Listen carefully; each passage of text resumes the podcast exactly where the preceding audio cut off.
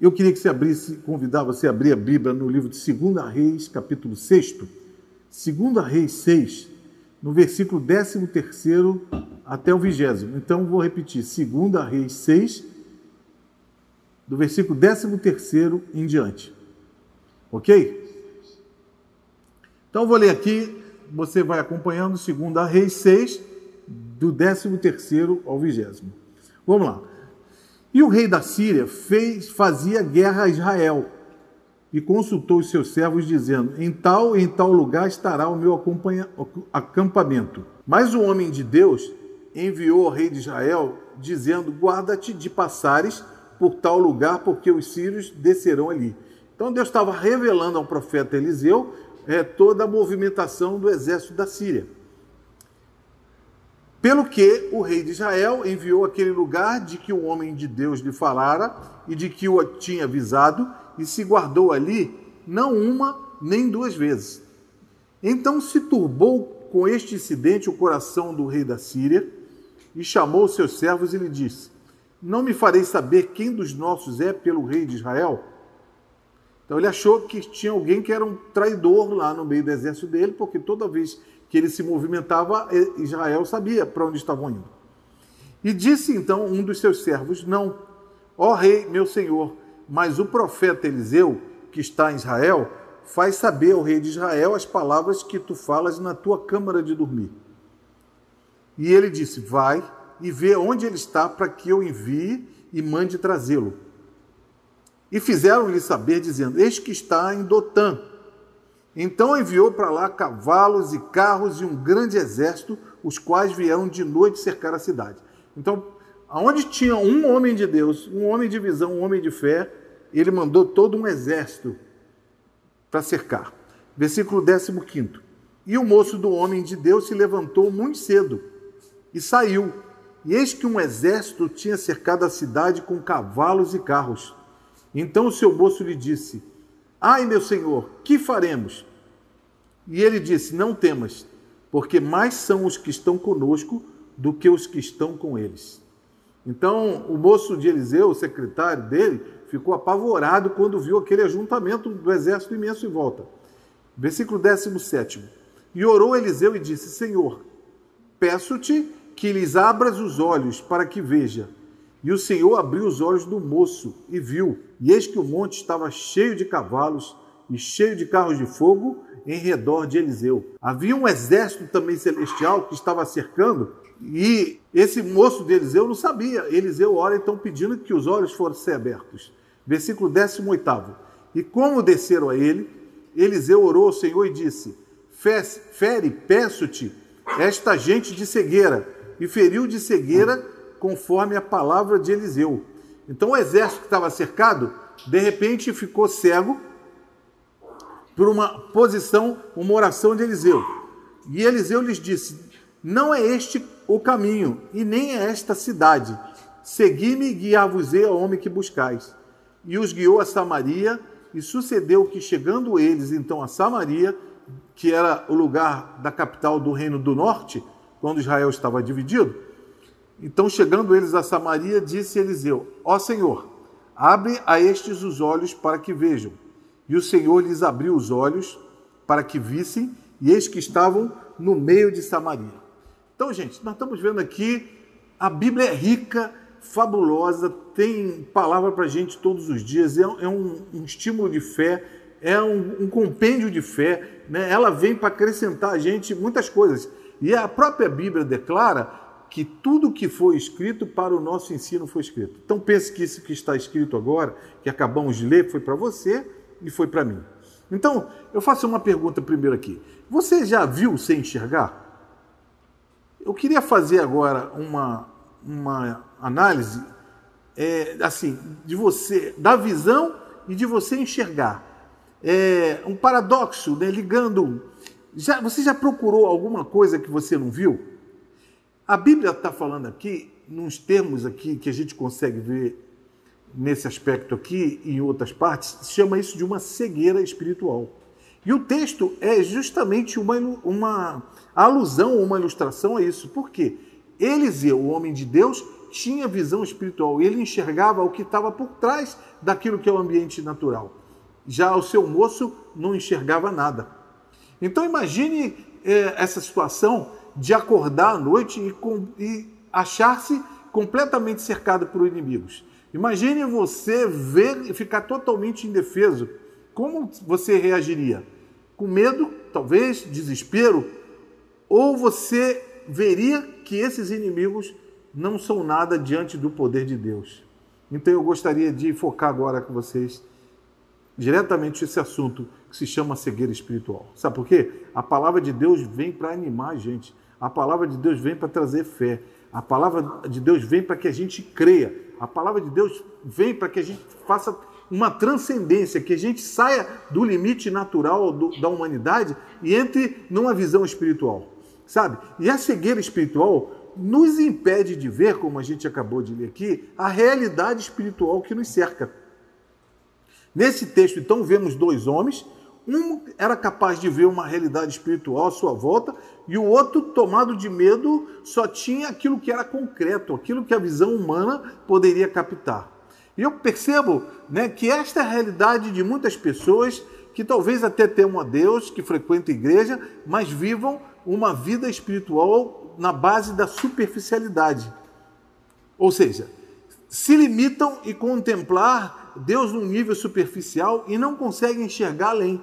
Por isso essa busca desse jejum que estamos fazendo. E o alvo é justamente que nós sejamos íntimos de Deus, que venhamos conhecer Deus num nível maior.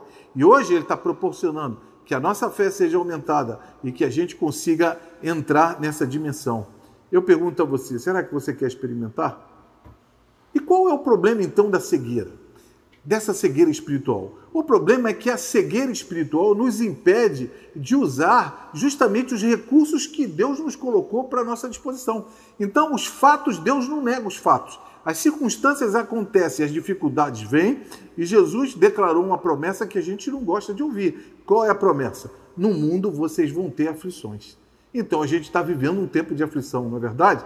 Mas ele fala o seguinte: mas tem de bom ânimo, porque eu venci o mundo. Ou seja, se eu venci com toda a adversidade, ele está querendo dizer que nós também, junto com eles, venceremos. E a cegueira espiritual, então, ela, ela faz com que a gente não consiga enxergar o agir invisível de Deus. A gente não consegue enxergar o extraordinário ou o que Deus pode fazer. Né? Então, às vezes, a gente usa só os recursos naturais e, esgotados os recursos naturais, entra só a questão do desespero. Por quê? simplesmente porque nós não percebemos o mundo espiritual. E em vários momentos, então, das nossas vidas, a gente enfrenta situações que são totalmente desfavoráveis. A gente, naturalmente falando, vai perder, porque a gente, imagine ali, era um profeta e o, e o moço dele, o secretário, contra todo um exército superarmado que cercou aquele, aquele lugar. Agora, são essas situações em que, se você olhar para as pessoas, às vezes você vai ver que ninguém pode lhe ajudar no momento. Até que tenham boa vontade, mas você não tem como apoiar em ninguém. E você vai procurar soluções e muitas vezes não encontra nenhuma solução e sempre parece que a derrota se aproxima e justamente gera dentro de nós uma tristeza enorme e a impressão que temos às vezes é que estamos pressionados de todo lado. E um termo parece que apropriado para isso é que você está oprimido, oprimido fala de fora para dentro. As circunstâncias te cercam de uma maneira que ela vem para roubar tua fé, entristecer, trazer tristeza, depressão, desânimo e falta de fé. Mas a gente não aprende assim com a palavra de Deus. Né? Nós somos desafiados na palavra de Deus, gente, a andar em fé e não somente por vista. Essa é a maior diferença daquele que crê e o que não crê, entre o cristão e os outros, porque nós temos um Deus que é grande está ao nosso lado. Então a gente é denominado muitas vezes até de crente. Por quê? Porque deveríamos crer, não é?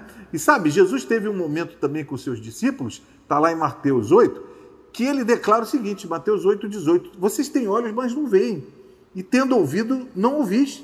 Sabe por quê? Jesus tinha acabado de sair da multiplicação daqueles pães e peixes, contudo, logo depois disso, os discípulos estavam preocupados com o pão acabaram de ver um milagre, mas é interessante como as circunstâncias que nos cercam são capazes de fazer a gente é, voltar à mesmice e perder a fé e a percepção de que Deus continua sendo Deus. Aquele que proveu há um ano atrás, que proveu seis meses atrás ou um mês numa situação difícil, também continua junto conosco. Né? E eles disseram, perguntado sobre pão, e Jesus falou: Como vocês não entendem isso? Né? Isso era uma cegueira espiritual ou uma miopia espiritual dos discípulos que não conseguiam, é, não conseguiam enxergar é, perfeitamente, né? não conseguiam ver a providência divina no meio da história. Então, como a pastora Marilê falou aqui, a gente, tem, a gente só tem um caminho no mundo espiritual, é fé. E a Bíblia diz que sem fé é impossível agradar a Deus. É necessário que aquele que se aproxima dele crê. Está lá no livro de Hebreus isso. Então você e eu só temos um caminho, sabe qual é? É a fé. Não existe outro caminho. Né? A, a, o cristão é chamado para andar num caminho. E esse caminho é Jesus Cristo e a nossa fé nele. E eles discutiram a falta de pão, né? mas Jesus lembra até na oração que a gente tem estudado, né? o pão nosso de cada dia nos dá hoje. E, e a gente tem que andar crendo que todo dia o Senhor vai suprir. Ele não pediu, não ensinou a gente a orar, a pedir o pão pela vida inteira. Mas até para estarmos aos pés dele, ele sabia da nossa fraqueza e da nossa falta de persistência, nós deveríamos estar todos os dias é, aos pés do Senhor, é, orando e pedindo suprimento. Então, eu creio que muitas vezes Deus olha então lá de cima do céu e se entristece ao perceber que o quando o dos nossos recursos são desperdiçados quando ele coloca tantos recursos e que a gente não consegue ver e não enxerga. Mas quando assim os nossos olhos estão abertos, há uma ousadia, não é verdade?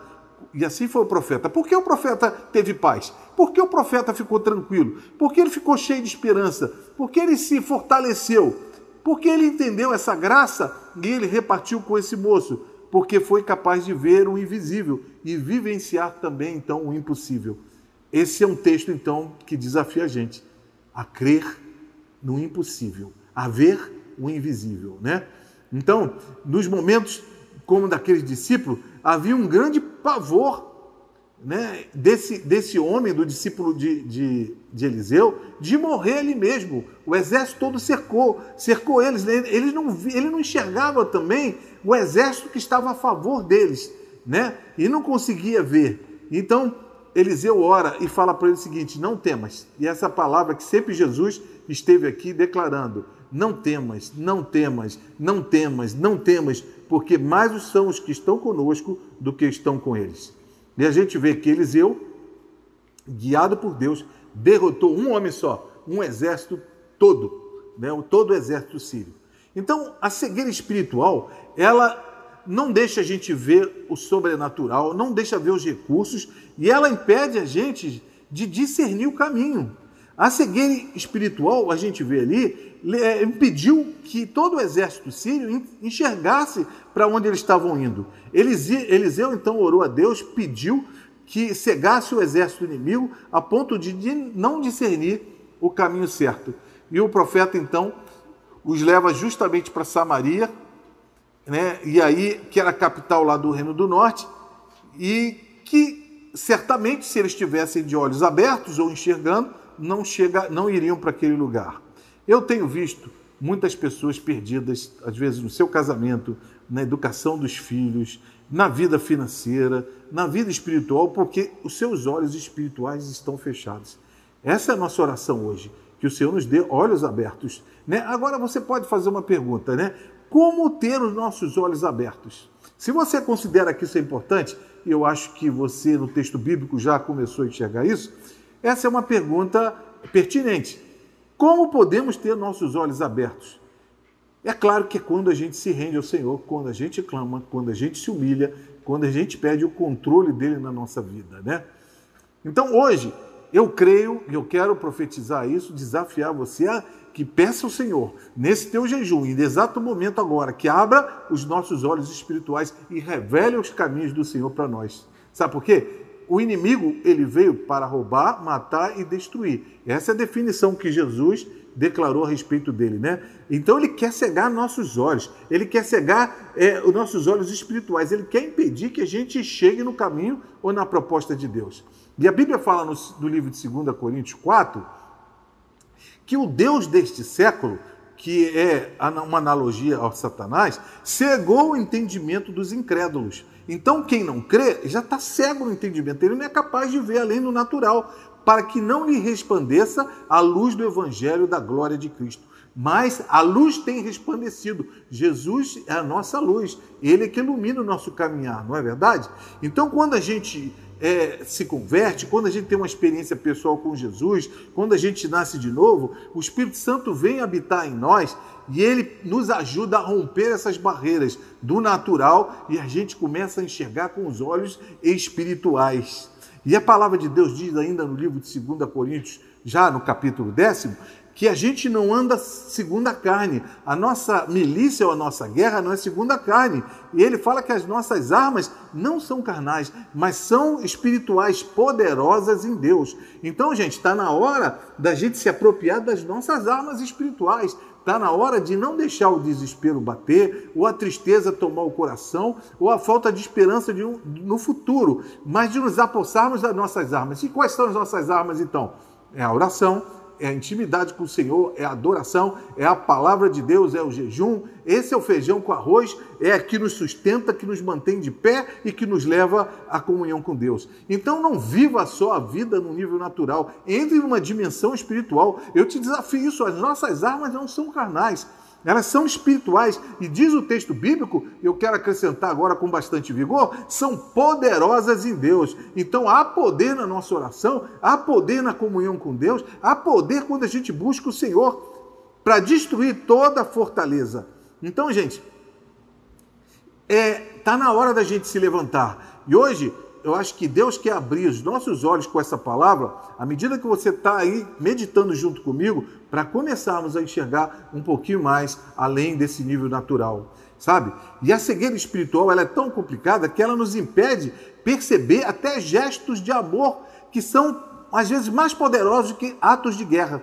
Por quê? O exército sírio foi levado para Samaria e de repente ele se encontrou cercado dentro dessa cidade por todo o exército de Israel. E quando os olhos dos soldados sírios se abriram, eles estavam nessa situação. É nesse contexto que a palavra diz que os olhos do rei de Israel eles estavam fechados. Então veja que Eliseu ainda estava com uma visão, um entendimento espiritual das coisas, mas contudo, o próprio rei de Israel, ele estava sem o entendimento perfeito da realidade. E o rei não conseguia entender o poder de um gesto de amor e de perdão. O seu instinto ali era de vingança, ele queria matar, ele queria resolver. Então, haja vista como tivesse entendido que Deus colocou o exército na mão deles. Né? Mas Eliseu, tendo uma visão mais elevada, em comunhão com o Senhor, em intimidade, você vê como é importante isso, né? Para lidarmos com as circunstâncias, como é importante nós termos a intimidade com o Senhor. Eliseu, então, que tinha seus olhos abertos, sabia que um gesto de amor poderia cessar toda a guerra e toda a matança. Então, ao invés de mandar matar ou aprisionar todo mundo, sabe o que, que eles fizeram? Eles ofereceram um banquete de paz a todo o exército, a todo o batalhão sírio. E a palavra de Deus, então, diz que essa guerra acabou. Essa guerra acabou. Hoje, então, Deus quer abrir nossos olhos para o perdão, para a restauração. Esse é um tempo também para meditação, né? Se alguém te fez mal, se alguém também está te oprimindo, se você está vivendo um tempo aí sofrendo com amargura dentro do teu coração porque alguém te feriu, libere o perdão. Entenda e ofereça um banquete de amor. Concluindo, então, gente, a gente precisa lembrar as lições que a gente está aprendendo aqui. Quando você enfrentar problemas insuperáveis, Deus já te assegura um socorro disponível. Então não é hora de desespero, você pode clamar. Né? Precisamos abrir os nossos olhos e entender que Ele é o nosso auxílio e nosso socorro bem presente na hora da angústia e da aflição. Deus continua sendo Deus, Ele continua sendo nosso pastor, como diz o Salmo 23, Ele continua nos levando a águas tranquilas, e se você está com o coração agitado, pede a Ele para te levar a esse lugar. Se você está ansioso e nervoso, né, pede a Ele para te levar a um lugar de alimento e suprimento. Ele prometeu que bondade e misericórdia nos seguiria todos os dias da nossa vida. Então considere é, essas palavras agora e quando você enfrentar a tentação, quando você estiver enfrentando perseguição, e outros obstáculos, como a gente está vivendo agora aqui, ameaçam assim o nosso bem-estar emocional, o nosso bem-estar espiritual, a gente pode recorrer à fonte de socorro de Deus. Né? Os cristãos que são fiéis, que buscam o Senhor, podem encontrar, sabe? Você tem um intercessor, que diz a Bíblia, é o Espírito Santo, que intercede por você e por mim com gemidos inexprimíveis. Então temos um intercessor na terra, um intercessor no céu. Diz que é Jesus Cristo, ele está à destra do Pai, diz a palavra, e intercede por nós. Agora, qual é a visão, qual é a artimanha, o ardil de, do, do nosso inimigo, de Satanás? É querer que a gente se sinta sozinho, é querer que você se sinta desprotegido, é querer que você é, se sinta num lugar que você não tem condição nenhuma de superar, é querer gente que você queira confiar na tua própria força e que você dê tudo e daqui a pouco ele sabe que você vai se cansar e que você vai cair prostrado.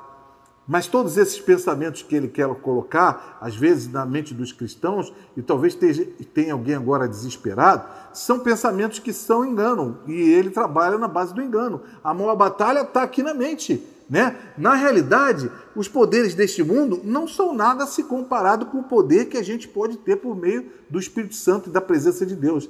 E quando a gente está disposto a viver pela fé, a gente pode reconhecer os nossos inimigos, mas ver uma força sobrenatural e ver uma saída de Deus que vai estar ao nosso lado.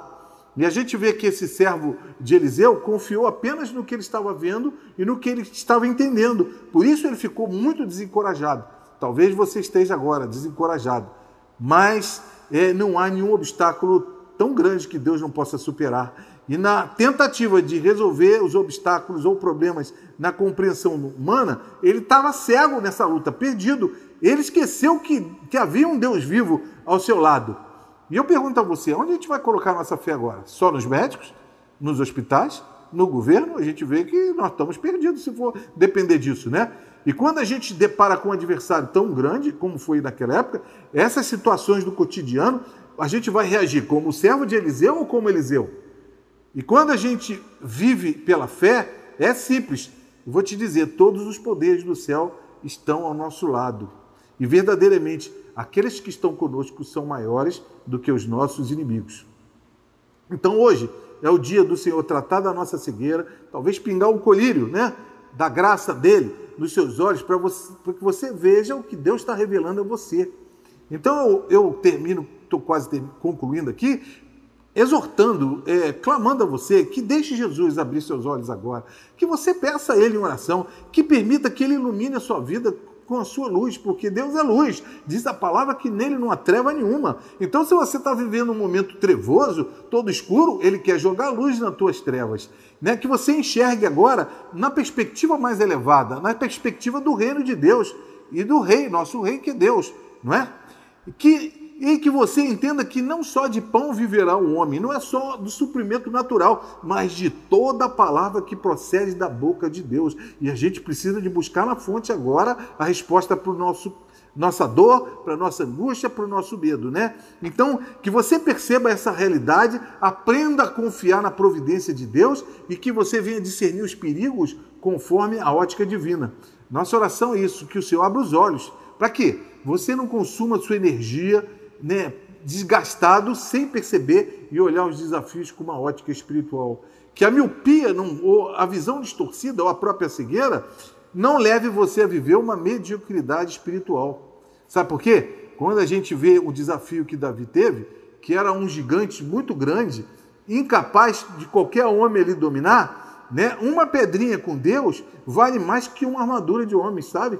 Ele pegou uma pedrinha e aquela guerra foi vencida com aquilo que era totalmente improvável. Então tudo depende do tamanho como a gente vê Deus. Porque Davi virou e falou assim: É quem és tu, Golias, para afrontar o exército do Deus vivo. E ele declara por fé: Hoje mesmo o Senhor te entregará nas nossas mãos. Então a fé dele antecedeu é, essa vitória que ele obteve. Ele precisou de fé. Né? O problema é que muitas vezes nós desconfiamos do poder de Deus, nós não acreditamos que Deus está ao nosso lado, não é verdade? E, e ele disse aqui: não temas, porque maiores são os que estão conosco do que os que estão com eles. Você acredita nisso? E orou Eliseu e disse: Senhor, peço-te que lhes abra os olhos para que veja. E eu oro agora junto com você, pedindo ao Senhor que, que abra nossos olhos para enxergar agora quem está ao nosso lado. E eis que o monte estava cheio de cavalos e de carros de fogo em redor de Eliseu. Gente, então, chegamos no, no final da história agora, no clímax, e é você e Deus agora. Eu não posso orar por você, eu não posso fazer por você, eu não posso ter experiência que você tem que ter por fé em Deus para enxergar agora, né? Então, que os nossos olhos sejam abertos, né? Que você não se sinta perdido agora, é, que você entenda que o conflito que está passando, Deus está no meio dessa história, Deus continua reinando, Deus continua soberano, o Senhor não está nervoso no trono, mas está prometendo estar ao nosso lado, não é? E Ele quer que você enxergue segundo a sua ótica. E eu quero te fazer a última pergunta então. Você vai ser dos que creem ou dos que duvidam? Você vai dormir hoje angustiado e nervoso ou você vai entregar agora todas essas necessidades ao Senhor? Você vai se juntar agora aos que creem ou você vai naufragar na fé? Ora, diz a palavra, sem fé é impossível agradar a Deus. Então, se você, eu creio que quer agradar a Deus, está comigo até esse tempo ouvindo, porque você quer agradar a Deus. Então, já vou te dizendo, se você não crê, não adianta nem se aproximar dele. Porque você está dizendo em outra palavra o seguinte: o Senhor não é poderoso como o Senhor diz, o Senhor não tem essa capacidade que é, o Senhor não é soberano, o Senhor não tem como dominar a minha vida. Mas quando você agora liga a fé, muito pelo contrário, você está dizendo exatamente o oposto. O Senhor continua soberano, poderoso, fiel, amoroso, cuidador e como Pai vai gerenciar minha vida, vai prover aquilo que é necessário e não vai faltar o pão de cada dia. Tá bom? Então encare assim, durma tranquilo, ore, entregue a Deus o dia de hoje e amanhã a gente vai viver o desafio de amanhã, também acordando com fé. Então eu peço ninguém chorando, ninguém desesperado, ninguém triste, mas confiante. Essa é a nossa posição. E levando nossas necessidades a Deus. É isso que a gente tem que fazer.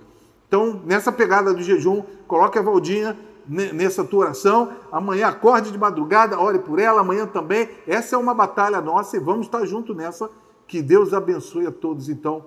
E muito obrigado por poder estar com vocês. Um beijo a todos de Brasília também. É um prazer estarmos juntos, tá? Que privilégio tremendo estarmos com você. Deus abençoe a todos. Um abraço.